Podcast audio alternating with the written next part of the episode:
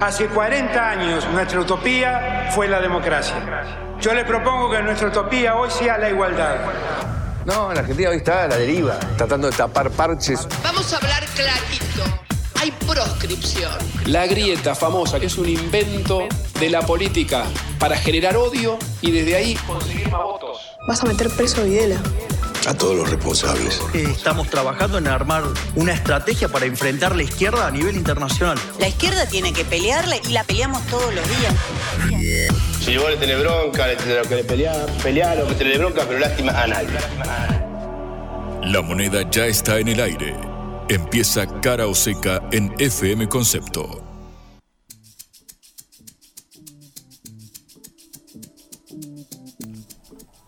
Hola, ¿qué tal? Buenas tardes en este día lluvioso, último día de la semana, viernes en Buenos Aires.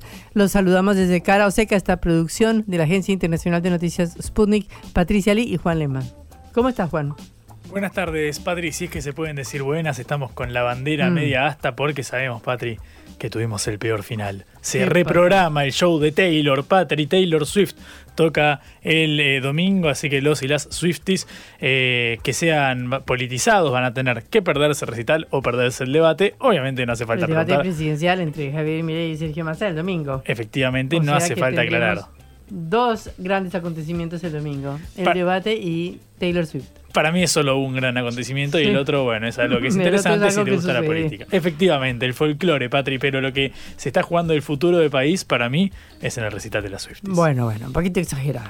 Pero en todo caso tenemos que hablar en serio de que este domingo es el debate presidencial entre Javier Milei y Sergio Massa y queda una semana nomás, una semana de infarto para saber qué destino le espera este país entre dos candidatos tan absolutamente diferentes.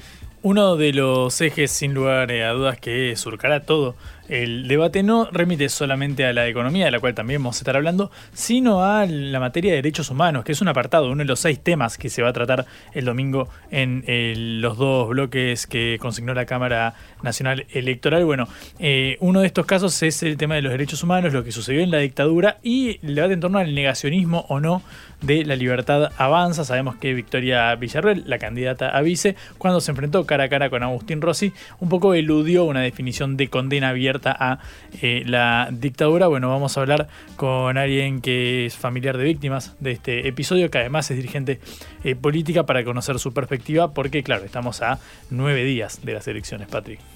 Bueno, entonces estaremos hablando de este tema inevitable y después de esta importantísima reunión que se acaba de, anunciar entre Joe Biden y Xi Jinping, tanto que se habla de esta tremenda competencia entre China y Estados Unidos y resulta que los dos se van a reunir este 15 de noviembre. Y te dejé en el tintero el capítulo económico porque, claro, tenemos, así como tuvimos la inflación eh, que arrojó la ciudad de Buenos Aires del 9,4%, conocimos el aumento de las canastas básicas, es decir, la medición de ingresos que determinan la línea de pobreza y de indigencia y además, como siempre, la inflación de la semana. Así que en un ratito también nos metemos en el capítulo económico del día cuando vuelve a subir el dólar blue. Atención, bueno, en un ratito vamos también a estar desglosando los números financieros. Empezamos nuestro programa. Cara o seca de Sputnik en concepto FM 95.5.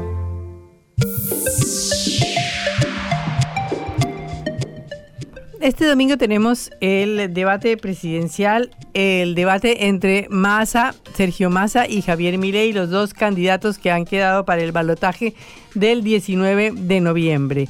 Este va a ser eh, un, hecho muy importante porque obviamente, aunque digan que estos debates realmente no modifican de una manera sustancial la forma en que la gente va a votar de cualquier manera, eh, este debate previsto para el domingo en la Facultad de Derecho a las 21 horas este es un la última confrontación decisiva entre los dos candidatos en donde pondrán eh, a prueba sus posiciones sobre los temas más importantes eh, de la situación política argentina y donde eh, obviamente estará el país pendiente de qué dicen los dos en este último choque, en esta última confrontación previa a las elecciones del domingo 19.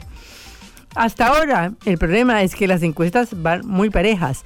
Pasó que después de em, las elecciones generales del 23 de octubre, eh, se empezó a ver una ventaja para Sergio Massa, el candidato oficial, oficialista, porque obviamente salió de primero con 37% de los votos y Javier Milei, que era supuestamente el favorito, quedó con el 30% de los votos, es decir, la misma votación que había obtenido en las PASO, en las primarias abiertas, simultáneas y obligatorias de agosto.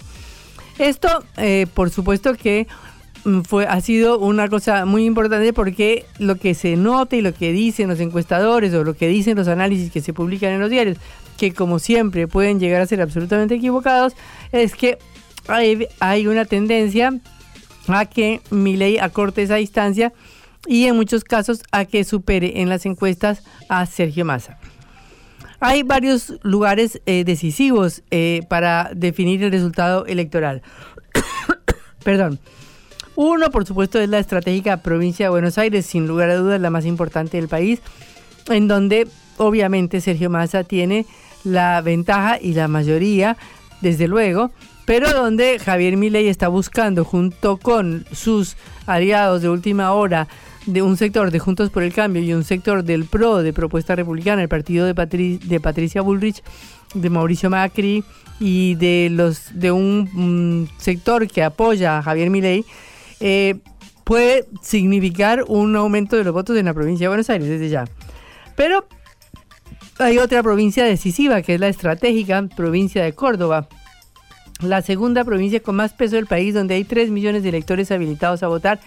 Y sabemos que la diferencia entre Massa y Milei en la primera vuelta no llegó a 2 millones, es decir, Massa tuvo casi 10 y Milei 8. De manera que eh, estamos en una provincia que puede ser decisiva para definir quién es el presidente y resulta que es una provincia que es muy antikirchnerista, a pesar de que sea peronista, esta, esta contradicción de Córdoba, esta especificidad de la provincia en la cual el candidato, la presidencial también, Juan Schiaretti, que es el gobernador, obtuvo un 7% de los votos y ahora hay una pelea terrible por estos votos.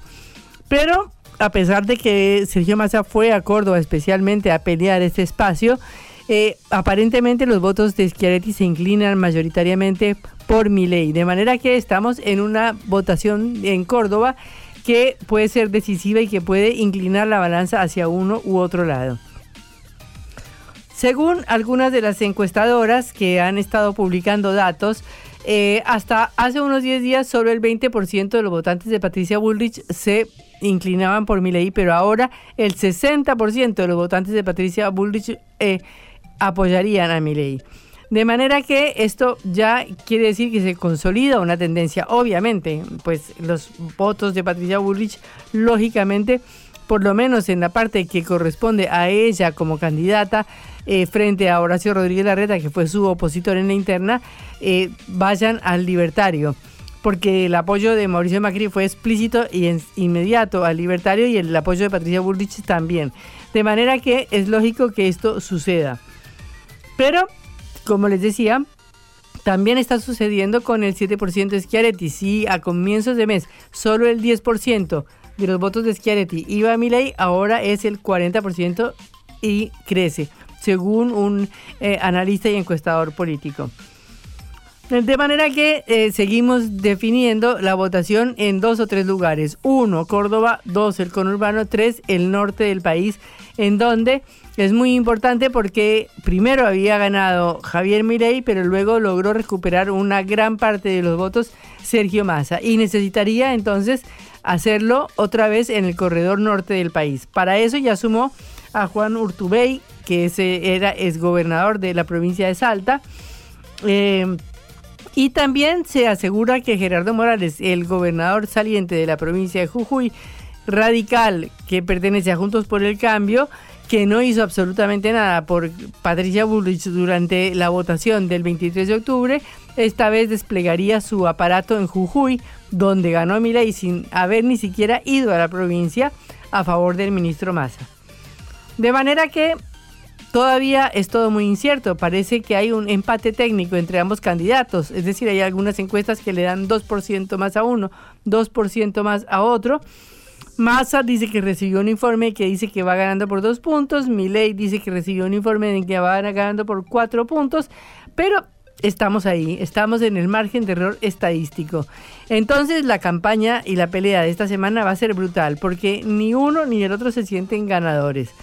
Y por eso hay cuestiones que están cada uno reforzando a su manera. Por ejemplo, mi ley, el tema de la fiscalización, porque obviamente se enfrenta al peronismo en todo el país, que como sabemos es un aceitadísimo partido con una experiencia electoral tremenda, frente a Javier Milei, que va a tener obviamente el respaldo de un sector del PRO, pero no el respaldo de toda la Unión Cívica Radical, que no va a estar fiscalizando los votos de Milei. De manera que tiene un grave problema Javier Milei para fiscalizar en todo el país. Problema que le preocupa enormemente porque a pesar de que haya hablado todo el tiempo en contra de la casta, llega un momento en que tiene que apoyarse en una parte de la casta para ver si puede ganarle a otra parte de la casta. Es decir, es una parte de la casta contra otra parte de la casta.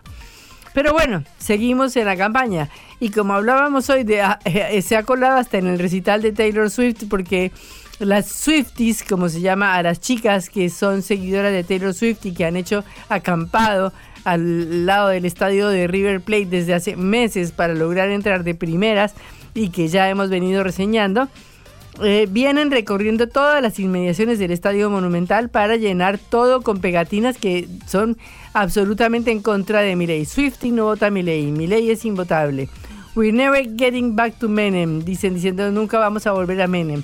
Es decir, un sector de la juventud y sobre todo de mujeres que son las seguidoras de Taylor Swift está activamente militando en contra de Milei y no vamos a decir que no sea un sector importante, porque si bien la mayoría de jóvenes hombres, o la mayoría no, pero una buena parte vota a mi ley, estamos encontrando que entre las mujeres hay una campaña muy grande y muy radical en contra de mi ley. Pero de cualquier manera, las dudas y las incertidumbres que hay alrededor de la campaña electoral también eh, aumentan la inquietud de los empresarios, la inquietud de las bolsas y la inquietud de las multinacionales y de Wall Street. Eh, los informes de, que vienen desde Estados Unidos lo expresan y esto ya significa que otra vez el dólar empezó a subir. Entre el jueves y hoy pasó, subió 60 pesos el dólar, lo cual no es una cifra eh, no es una poca cifra, no es una cifra pequeña, porque había estado quieto después de las primarias del 23 de agosto y el triunfo de Sergio Massa. Pero eh, esto se espera, siempre sucede antes de las elecciones y más a medida de que se acercan estas elecciones en las cuales uno de los candidatos dice que el peso es un excremento y que hay que dolarizar la economía. De manera que si sube mi ley como se temía que pasara antes de las elecciones del 23 de octubre, es lógico que también haya una tendencia alcista en el dólar porque la gente piense cómo se defiende ante una posible dolarización de mi ley aunque esto por supuesto todavía no está definido, aunque obviamente que Milei no ha ganado y aunque obviamente la dolarización es un plan a largo plazo porque no es un plan que Milei piense aplicar enseguida. Pero de cualquier manera, eh, la posibilidad está en el aire y entonces después del balotaje no solamente se habla de la dolarización, sino que se empieza a hablar de devaluación. ¿Por qué? Porque ya el ministro Sergio Massa dijo que el 15, a partir del 15 de noviembre el dólar oficial empezará a subir 3.5 pesos por día, es decir, lo que le llaman crawling peg, que es decir, subidas pequeñas, pero que son microdevaluaciones que pueden llevar a que en un mes el peso logre una devaluación importante. Entonces, si esto es así, la gente también se está curando en salud. Esto parece inevitable porque el tipo de cambio fijado a 350 pesos desde el posterior, digamos, al em, desde la devaluación que hubo después de las primarias abiertas, simultáneas y obligatorias, es un tipo de cambio realmente muy bajo. Es decir, el, peso está muy valorizado y el, eh, tiene un valor que no es el valor real que tiene el peso argentino, eh, o que debería tener en este momento porque es un dólar oficial que está en los niveles más bajos desde la época de, Macri, por lo menos.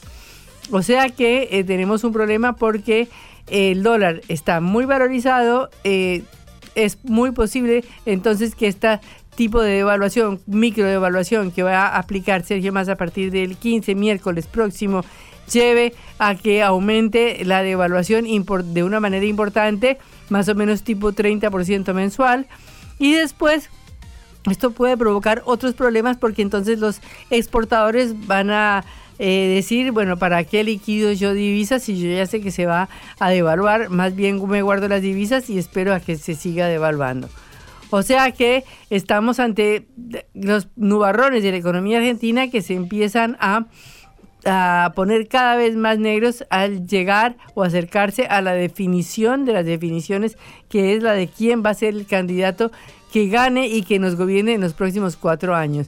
Sí vamos a tener una economía continúa un cierto sesgo reformista, eh, que continúa manteniendo algunos eh, subsidios de alguna manera o que va desajustando o que va em, ajustando estas eh, desbalances de la economía de una manera gradual o si estamos ante el triunfo de Javier Milei que nos propone la dolarización, la motosierra, terminar con el Banco Central y que puede llevar solamente su triunfo a que se produzca una importante devaluación en el país.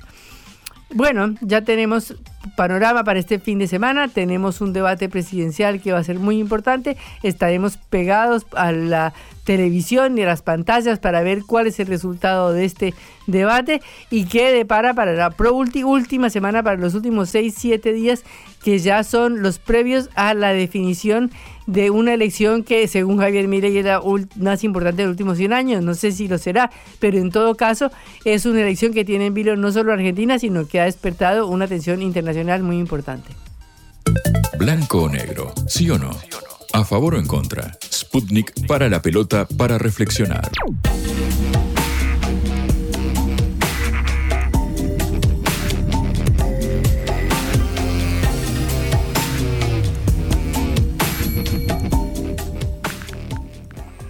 En el debate de los candidatos a vicepresidente se enfrentaron eh, Agustín Rossi, que es el actual jefe de gabinete del presidente Alberto Fernández y es el candidato a vicepresidente Sergio Manza, y Victoria Villarruel, la candidata a vicepresidenta de Javier Milei que, eh, por supuesto, en el debate tuvo un punto, eh, digamos, un punto débil, un punto donde la cruzó Rossi, porque se negó a condenar a los represores de la dictadura y casi evitó, contestar la pregunta de si abogaba por la libertad de los genocidas. Como sabemos, eh, después de la dictadura militar que dejó 30.000 desaparecidos según todos los organismos de derechos humanos, em, hubo una condena amplia a cientos de militares que están hoy en prisión o que han sido condenados de cualquier manera y Victoria Villarruel, que ha sido permanentemente una eh, defensora de los militares durante todo este tiempo,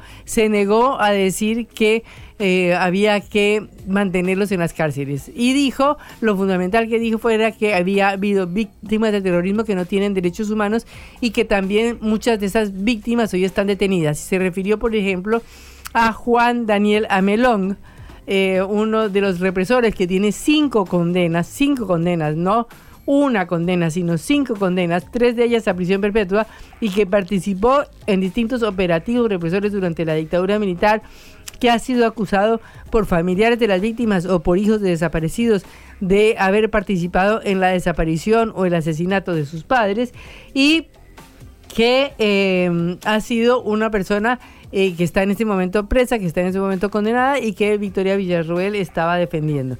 Estamos en línea precisamente con Victoria Montenegro eh, para hablar de este tema. Victoria es una nieta recuperada y una legisladora porteña. Victoria, un gusto saludarte. Patricia Lee Juan Leyman desde Caroseca. Hola, ¿qué tal? Buenas tardes.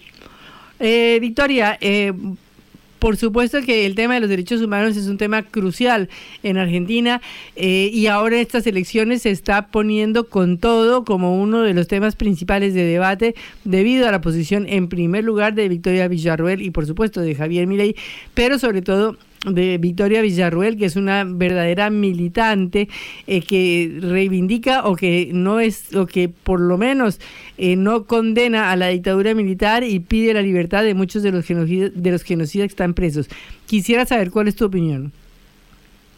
Eh, sí, sí, claramente el, escenario es, es, de mucha preocupación, ¿no? La Argentina es un ejemplo en el mundo en materia de, de su lucha y sus conquistas eh, en derechos humanos, desde la resistencia de los organismos, las madres y, las abuelas de Plaza de Mayo, hasta las herramientas que supimos eh, crear y, y en algunos casos, bueno, conquistar, ¿no? El Banco Nacional de Datos Genéticos que hace posible que los nietos, los bebés que fuimos robados por la dictadura, podamos ser encontrados por las abuelas a partir de la genética de nuestros familiares, el equipo argentino de antropología forense y también el proceso de, justicia que lleva adelante la Argentina. Lamentablemente, bueno, Victoria Villarruel, vos lo planteabas muy bien, no solo es negacionista, lo cual también es muy eh, peligroso. Ella eh, además reivindica el accionar de la dictadura cívico-militar. Lo reivindica en el debate, puso en valor al responsable de delitos de lesa humanidad, incluida la apropiación de niños, de mellizos, eh, que todavía el día de hoy a uno de ellos eh, lo seguimos buscando. Y a partir de ahí nosotros denunciamos, obviamente, eh, con, con, preocupación y, y, resistimos a esta, a esta, a este resurgimiento de los discursos de odio y negacionistas y, exigimos también que se respeten las conquistas que son de todo un pueblo, que tienen que ver a 40 años de haber recuperado la democracia, con la memoria, la verdad y la justicia. Si la candidata a vicepresidenta, quien pretende ser vicepresidenta de la Nación, eh, ataca a los organismos de derechos humanos, ataca a la política de derechos humanos, pide porque se vio y se conocieron en estos días imágenes de ellas militando en los juicios, exigiendo la libertad de personas, te reitero, condenadas por violación, por secuestros, por tormentos, por asesinatos, por ocultar los cuerpos, por robarse criaturas. Bueno, esta candidata vicepresidenta milita activamente que esos asesinos de lesa humanidad vuelvan a las calles. Y claramente nos obliga y nos interpela a redoblar todos los esfuerzos para que la ciudadanía tenga conciencia de lo que significan una persona de estas características al frente de la vicepresidencia de la Nación. Victoria, buenas tardes. ¿Cómo estás? Eh, Juan Lemán acá te Hola. saluda. Eh, quiero, estamos hablando obviamente del caso de Victoria Villarruel, que, bueno, según anunció el propio eh, Milei, llevaría a cabo la conducción de las áreas de defensa y seguridad. Quiero preguntarte si consideras que este, esta lectura de Villarroel es común en toda la libertad de Avanza, si crees que representa también a sus votantes, es decir, si hay un 30% del electorado, un poco más o un poco menos, que, que firme al pie de lo que piensa Villarroel, o si es algo eh, que va por fuera de los carriles bueno, del programa estructural de la libertad de Avanza. No, es parte del programa, de lo que plantea Victoria Villarroel es parte del programa, como también es parte del programa la quita, digamos, el avance contra todos los derechos y las conquistas, ¿no? Porque también eh, atacan los derechos de las mujeres, de las infancias, de las políticas sociales. Es un programa que tiene como base la quita de derechos, la persecución, de hecho la disolución de los sindicatos, la defensa de los trabajadores. Es preocupante. Yo no, no creo que ese porcentaje de la sociedad abrace abiertamente estas, estas, eh, estas propuestas. Sí creo que hay un sector eh, reaccionario que obviamente en medio de una situación de crisis eh, puede quedar cautivo, si se quiere, de los discursos de odio, que en definitiva son los que expresan Javier Milei y Victoria, y Victoria Villarruel. Lo que sí nosotros sabemos por experiencia es que eh, ningún, no se puede minimizar ningún discurso de odio, porque son muy peligrosos y porque atacan directamente a la democracia y creo que hay que trabajar fuertemente para que la ciudadanía comprenda eh, que esto que sobre todo eh, se trabaja eh, desde las redes, digo, y uno eh, y ellos han logrado como una forma de comunicar en la cual hasta la propuesta más tremendamente violenta puede resultar, entre comillas, agradable en términos comunicacionales o rebelde en términos comunicacionales. Entonces, el desafío por delante para poder eh, conectar, si se quiere, con personas bastante atrapadas por estas, por estas formas de comunicación y quizás em, y que quizás no le permiten interpretar qué es lo que está detrás de esto, es el gran desafío que tenemos, porque claramente no solo en la Argentina, digo, bueno, tuvo Bolsonaro en Brasil, eh, lo que está pasando en Europa, en España, en Italia, en Alemania, estamos hablando de, eh, bueno, el hijo de Bolsonaro estuvo en las elecciones apoyando a Milei, no, Milei no es un hecho aislado, es parte de una nueva práctica que se está desarrollando particularmente en América Latina, con lo que fue el Plan Cóndor en los 70, donde eran necesarias las fuerzas militares para instalar un modelo económico de país. Eh, estamos hablando del mismo modelo económico de país de la dictadura militar, solo que con otras formas. Entonces, ¿qué tenemos? A un economista que, era un personaje marginal, o si se quiere, bizarro de la televisión, pero que tiene la mayor cantidad de horas. Si vos te fijas, no recuerdo ahora la cifra, pero es, eh, es eh, impresionante la cantidad de horas eh, puestas en que ese personaje marginal pase a ser una voz conocida y de ahí un actor político que pueda canalizar la bronca la bronca genuina, porque nosotros nos atravesó una pandemia, primero que le damos una deuda eh, impresionante, eh, una deuda tomada por el expresidente Mauricio Macri, ¿no? Pero una deuda del pueblo argentino, más una pandemia, más una guerra, más una sequía, que nos condicionó enormemente. Nosotros teníamos una propuesta para la Argentina que lamentablemente se vio truncada por todas estas situaciones y hay un enojo que por supuesto es genuino. Ahora hay un personaje que se construye a la derecha del responsable de ese primer, de ese modelo económico que condiciona a su vez y que viene supuestamente a terminar con toda la casta. Pero vos fíjate que inmediatamente, eh, inmediatamente después de las elecciones se alinea con la misma casta que que provoca esta situación económica, que es Mauricio Macri. Entonces vos tenés un proyecto político llevado adelante por un personaje mediático, un economista mediático, pero detrás tenés al partido militar, mm. que es Victoria Villarruel. Y hace unos días, de hecho, ha circulado un video de Cecilia Pando exigiendo la libertad de los genocidas y anticipando que para la Argentina de Javier Milei van a ser necesarios los militares en la calle tomando medidas poco agradables para el pueblo, por lo cual necesitan saber que si tienen que tomar esas medidas van a tener impunidad. Entonces lo que te están diciendo cuando quieren borrar la memoria es que tienen la decisión de repetir la historia. Victoria, em, estamos hablando con em, Victoria Montenegro, legisladora porteña, eh, nieta eh, recuperada, es dirigente de Unión por la Patria. Em, Victoria, quiero preguntarte por la emergencia de eh, Villarroel y de este discurso, porque yo creo que, bueno, hasta hace unos años era casi impensado que se pudieran decir estas cosas públicamente y obviamente hay un marco propicio para la emergencia de este tipo de al menos de, discursos, al menos de que no sea condena, condenado perdón, unánimemente y que pueda llegar, por ejemplo, a la instancia de un balotaje. Quiero preguntarte si se rompió algún consenso social o algún pacto implícito, digamos, eh, para volver a hablar de la década de 70, pero ahora con estas perspectivas que parecen algo chocantes, al menos con lo que conocíamos.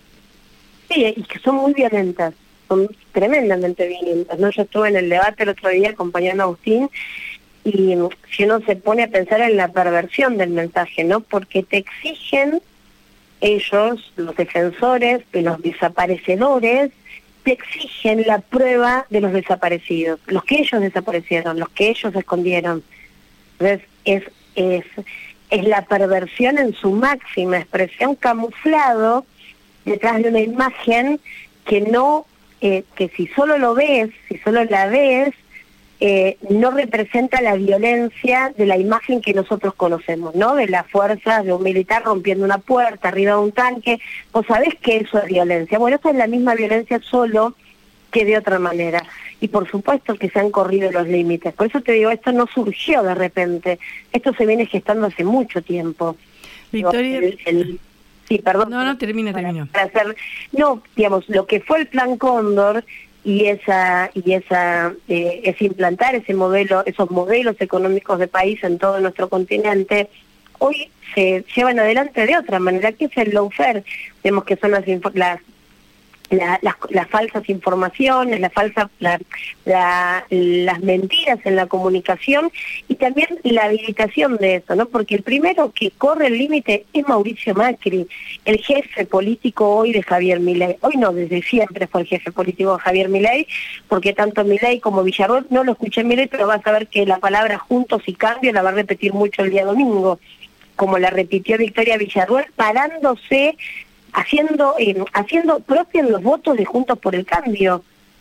Ella se, plan, se planta diciéndole a Agustín que ellos son dos tercios. No, no son dos tercios, porque hay muchos votantes que pueden elegir, que pudieron haber elegido a Patricia Bullrich, pero que mi ley claramente es un límite moral eh, para ellos. Entonces, te das cuenta que detrás de eso hay un plan pergeñado donde un actor como Mauricio Macri decide ir tener dos huevos, de otros los huevos en diferentes canastas. Por un lado era Patricia Bullrich, desgastar a su propia fuerza en una interna como hizo entre Larreta y Bullrich, y después buscar un actor que no que no lo condicione tanto, porque vos en Juntos por el Cambio tenés una estructura de partidos, como los radicales, por ejemplo, que tienen una historia y donde algunas cuestiones te las van a condicionar. El partido militar no te va a condicionar nada. Digo, entonces le sirve esta, esta expresión de Javier Milei o de Victoria Villarroel, pero porque él fue el primero que corrió el límite. Habló del curro de los derechos humanos. El primer funcionario que dice que no son 30.000 es Darío Lopérfido, el ministro de Cultura de la Ciudad de Buenos Aires. Y cuando ellos corren ese límite, detrás viene un ejército, de, mm, repetidores que sigue corriendo el límite. Y lo corrieron tanto que no hace mucho tiempo había una bol, había bolsas mortuorias en la Plaza de Mayo, donde una de esas bolsas tenía, estaba colgada de la red y tenía el nombre de Estela de Carlotto. Y a eso, que eran los jóvenes de Patricia Bullrich, le dijeron una juventud militante indignada. Bueno, esa indignación la siguieron potenciando hasta que alguien quiso matar a la vicepresidenta de la Nación. Eh, Victoria, ellos eh, tienen un mandato político de instalar la violencia en la Argentina, sin lugar a dudas. Claro. Eh, Victoria, ¿por qué no nos cuentas un poquito tu historia personal para eh, ver en persona de qué estamos hablando? Sí, yo soy una de las bebas, bueno, ya soy una mujer, ¿no? Madre, abuela, pero fui una de las bebas robadas por la dictadura cívico-militar apropiada por un coronel del ejército que fue el jefe del operativo que secuestra a mis padres y a mí, mi mamá Hilda Torres con 18 años, a mi papá Roque Montenegro con 20 años y a mí con unas semanas de vida. Eh, bueno, me hace su hija, me inscribe como si fuera su hija biológica y, me, durante 25 años, que fue el tiempo que estuve apropiada, eh, sin conocer eh, mi, identidad ni mi historia, eh, me cría como su hija, pero además me, me ideológicamente para creer que eh, en nuestro país no existían las personas desaparecidas. Por eso lo que Victoria Villarruel repite, porque lo estudió, a mí me ha tocado vivirlo en carne propia. mi infancia fue en el lugar donde estuvieron secuestrados y fueron torturados mis padres en Campo de Mayo con otra vida, que la de María Sol, pero en ese lugar transcurrió mi infancia y me tocó vivir en primera persona todo lo que lo que fueron los relatos de, los operativos y de aquella historia. Eh, después de, de 25 años, las abuelas de Plaza de Mayo logran que la justicia, que hacía muchísimos años se pasaba la causa de juez en juez, porque mi apropiador era muy amigo de diferentes jueces y fiscales, Después de 25 años la justicia me confirma que no soy María Sol Teslaje Duarte, sino que soy Victoria Montenegro. Yo tardé muchos años, siete años, en poder asumir mi verdadera identidad, porque me habían criado con muchísimo odio hacia las madres, hacia las abuelas, hacia la militancia, hacia la subversión para mí. Em, y tardé siete años desde que aparezco en poder decir mi nombre. Eh, en todos esos años mis abuelas me tuvieron, mi familia biológica, mis tíos y mis tías, me tuvieron mucha paciencia y, me ayudaron principalmente a poder eh, dejar atrás todo toda la violencia y todo el odio con el que fui criada. Y bueno, y por eso tengo además de una responsabilidad institucional, porque soy diputada y presidenta de la Comisión de Derechos Humanos, tengo una responsabilidad mm, eh, personal, política y, y, moral, ¿no? Para que para trabajar, para que en nuestro país lo que me pasó a mí no le pase nunca más a nadie y para que quede claro que, que en nuestro país hubo eh, terrorismo de Estado, que son 30.000 los desaparecidos y que hubo un plan sistemático de apropiación de bebés, una dictadura que definió que de la generación de los 30.000 no quedara ni siquiera la semilla. Eh, como nosotros somos la semilla de esa generación, estamos obligados y, eh, y, y interpelados por, por esta, este negacionismo a defender la memoria de nuestros padres, a defender sus luchas y como te dije antes, a defender el futuro de la Argentina, porque queremos un futuro donde estas historias no se repitan, no se repitan más y porque queremos que el dolor nuestro no, no le toque nunca más a nadie. Muchísimas gracias Victoria por esta mm, importante entrevista, por tu compartir con tu vida, tu, tu, trayectoria personal, cómo esto es carne, cómo esto fue realidad, cómo esto sucedió de verdad en personas, en seres humanos, en ciudadanos argentinos. Eh, te agradecemos estos minutos en Caro Seca. A ustedes, un abrazo. Hasta luego. Era Victoria Montenegro, nieta recuperada y legisladora porteña por Unión por la Patria. En la vida hay que elegir. Cara o seca.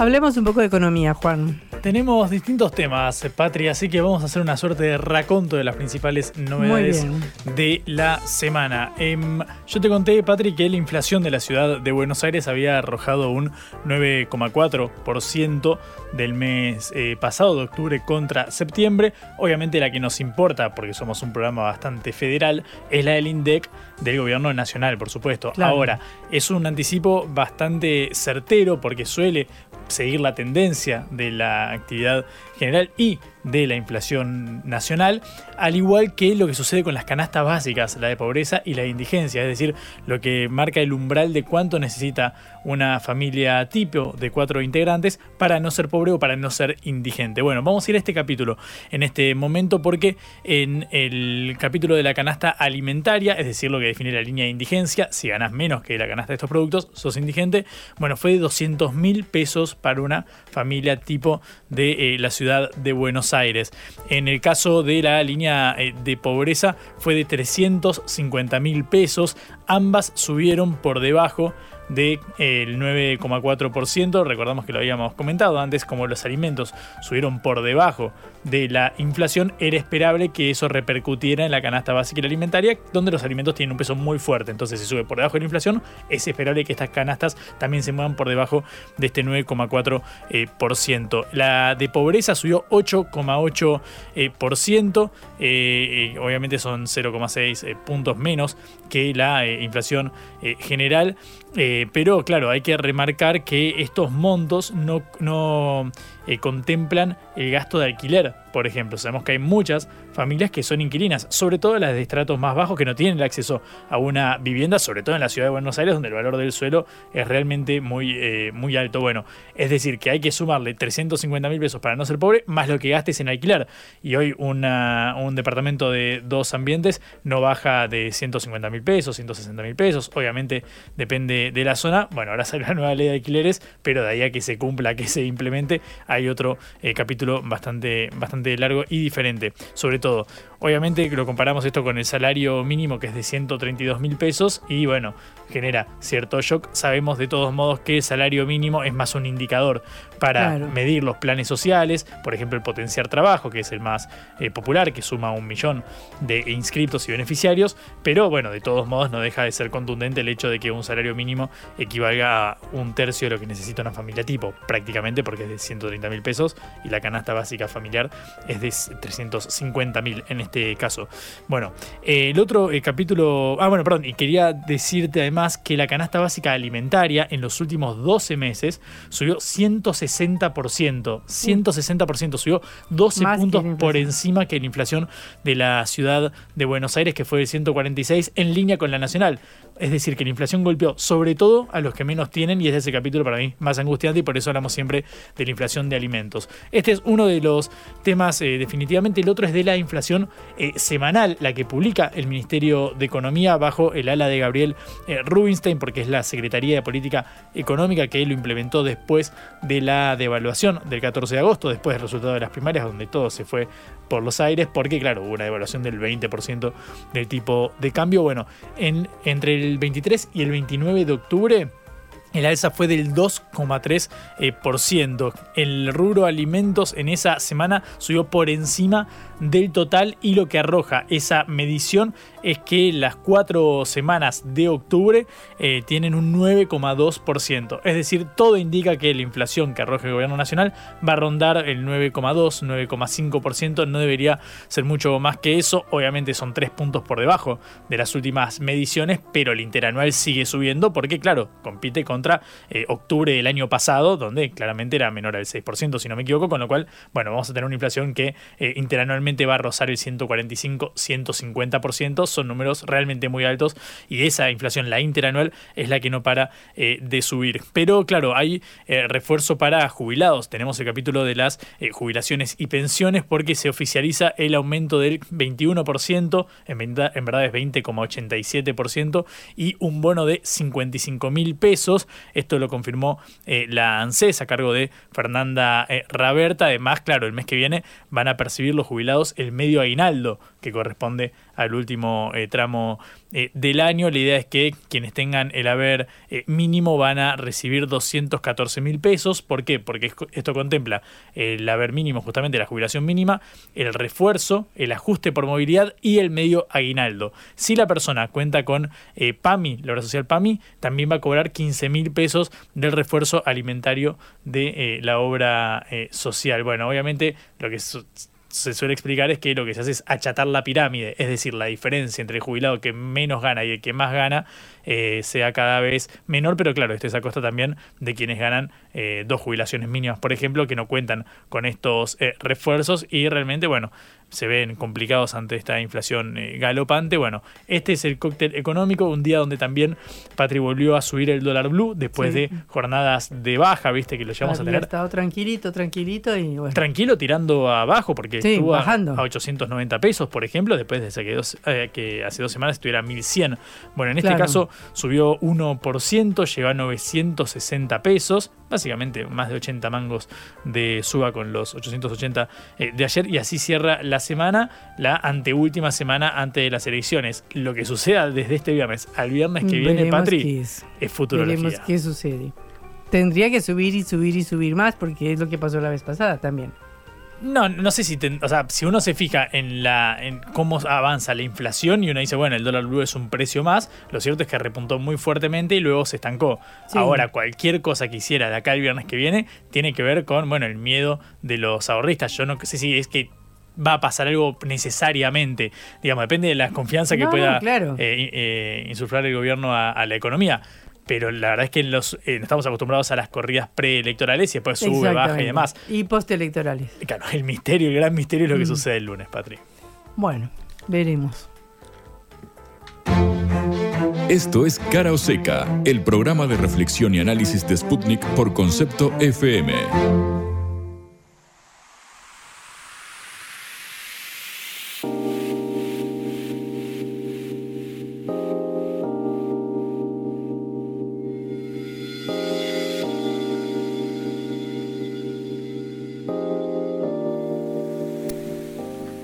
El presidente de Estados Unidos, Joe Biden, y el presidente chino, Xi Jinping, se reunirán la próxima semana en el área de San Francisco, en Estados Unidos.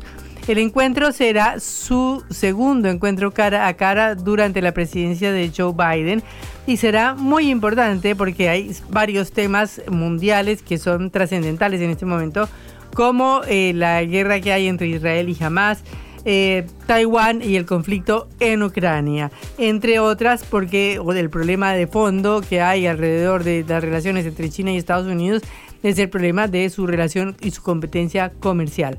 Y ya sabemos que viene deteriorándose la relación entre China y Estados Unidos desde la eh, desde el mandato de Donald Trump, el, el republicano que gobernaba Estados Unidos antes de Joe Biden. Eh, después ha habido incidentes, ¿no? Por ejemplo, hubo este globo eh, que mm, supuestamente Estados Unidos acusó de espía y que bajó por un avión y que China dijo que, era, que se había desviado, pero esto fue un pequeño incidente diplomático y luego el año pasado la visita de Nancy Pelosi, la presidenta de la Cámara de Representantes demócrata, que visitó Taiwán eh, que el año pasado, que lo cual fue considerado una afrenta para China, porque obviamente China la política tiene una política de que hay una sola China.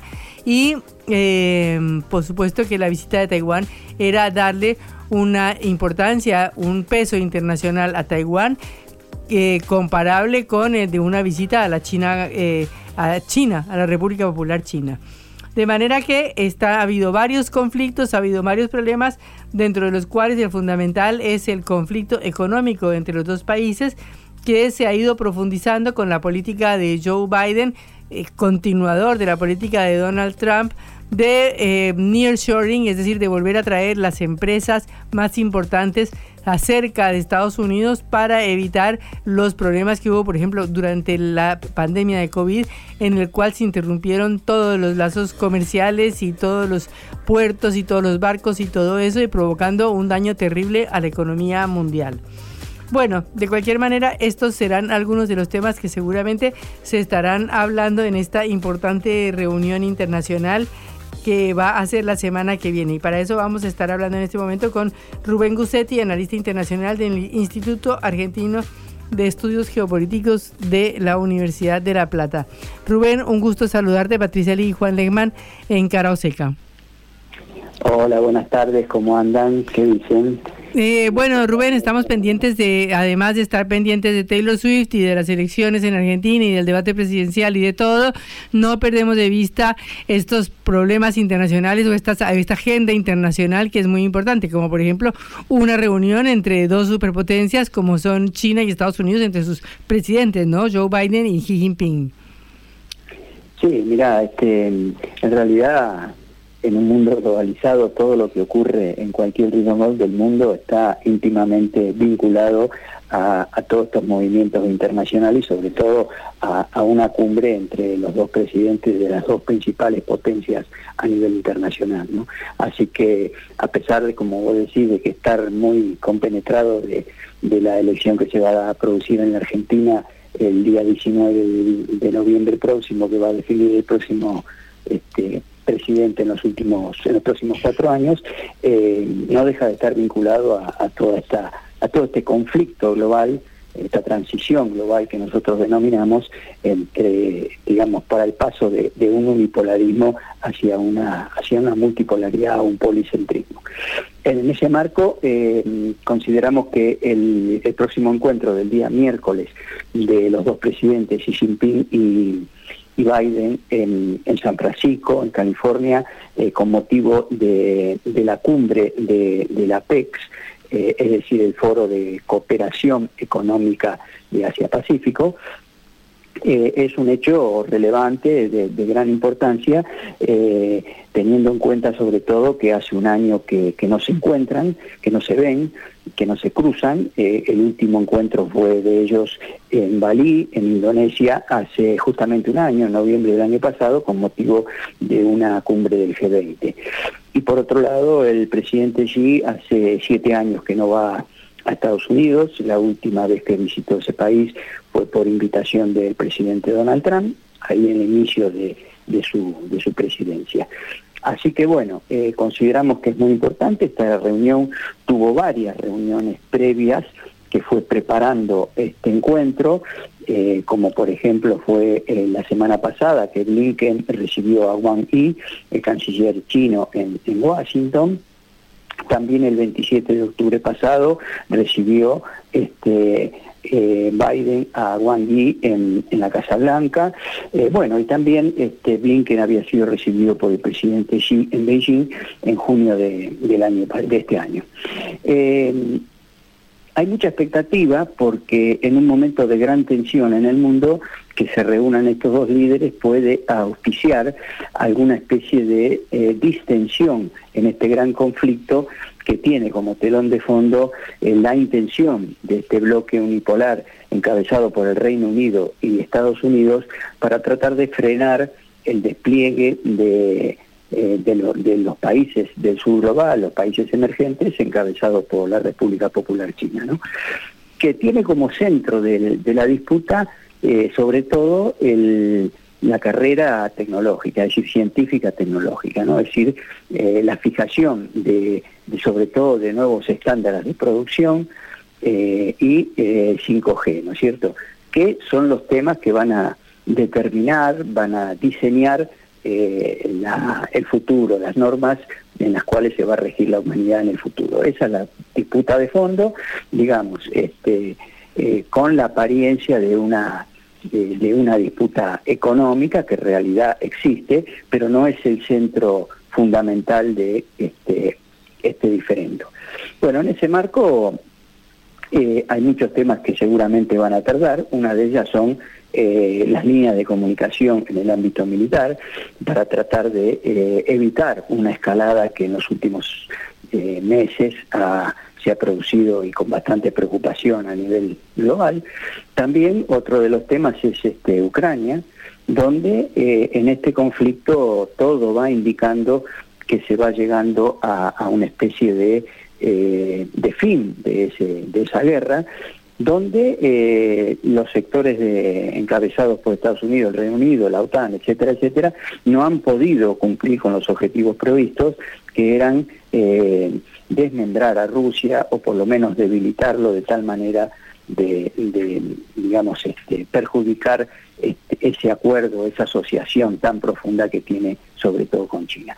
Es verdad que han conseguido algunos algunos objetivos, como por ejemplo eh, detener el flujo energético desde Rusia hacia, hacia Europa, eh, pero en, general eh, ese objetivo que de máxima que tenían no lo han podido cumplir y se está llegando a un estancamiento y un conflicto interno ya cada vez más creciente dentro de Ucrania con diferentes opiniones y visiones entre el presidente Zelensky, por ejemplo, y eh, Saluzny, el, comandante en jefe de las Fuerzas Armadas, ¿no es cierto? Inclusive eh, muchos medios eh, a nivel internacional, como Times, como el New York Times, como este, otros medios estadounidenses, en los últimos días están con titulares apareciendo en sus, sus portadas donde han pasado de rendir glorias a, a Zelensky el año pasado a mostrar cierta preocupación sobre la posibilidad del el futuro de la guerra y la posibilidad de que eh, Ucrania pueda avanzar sobre las posiciones del Donbass. Eh, Rubén, precisamente hablando de esto, es muy importante el papel que ha jugado China internacionalmente como un mediador muy importante, como por ejemplo en el conflicto de Yemen, cosa que sorprendió enormemente a los Estados Unidos. ¿Esto puede repetirse, piensas, eh, en el conflicto en Ucrania? Bueno, ya, China presentó 12 puntos eh, en un proyecto de, distensión, de paz, de alto fuego, que en su momento no prosperó, pero evidentemente hay muchas señales en distintos lugares del mundo, con distintos gobiernos, donde eh, se marcha según lo veo, a una, a una distensión, a una, a una mesa de, diálogo donde se pueda encontrar una, una solución. Inclusive dentro del Congreso de Estados Unidos, en la última semana, el gobierno pidió una nueva partida de 60 mil millones de dólares para Ucrania, la cual no se pudo resolver favorablemente, pero lo que sí se resolvió en el Congreso fue 14 mil millones de, de ayuda a eh, el gobierno de Netanyahu. Es decir, de alguna manera también dentro de Estados Unidos se va girando hacia un abandono eh, relativo de este de Kiev, ¿no? Lo que va indicando de que esto podría llegar a su fin en los próximos meses. Y por otro lado tenemos el conflicto de Gaza, ¿no?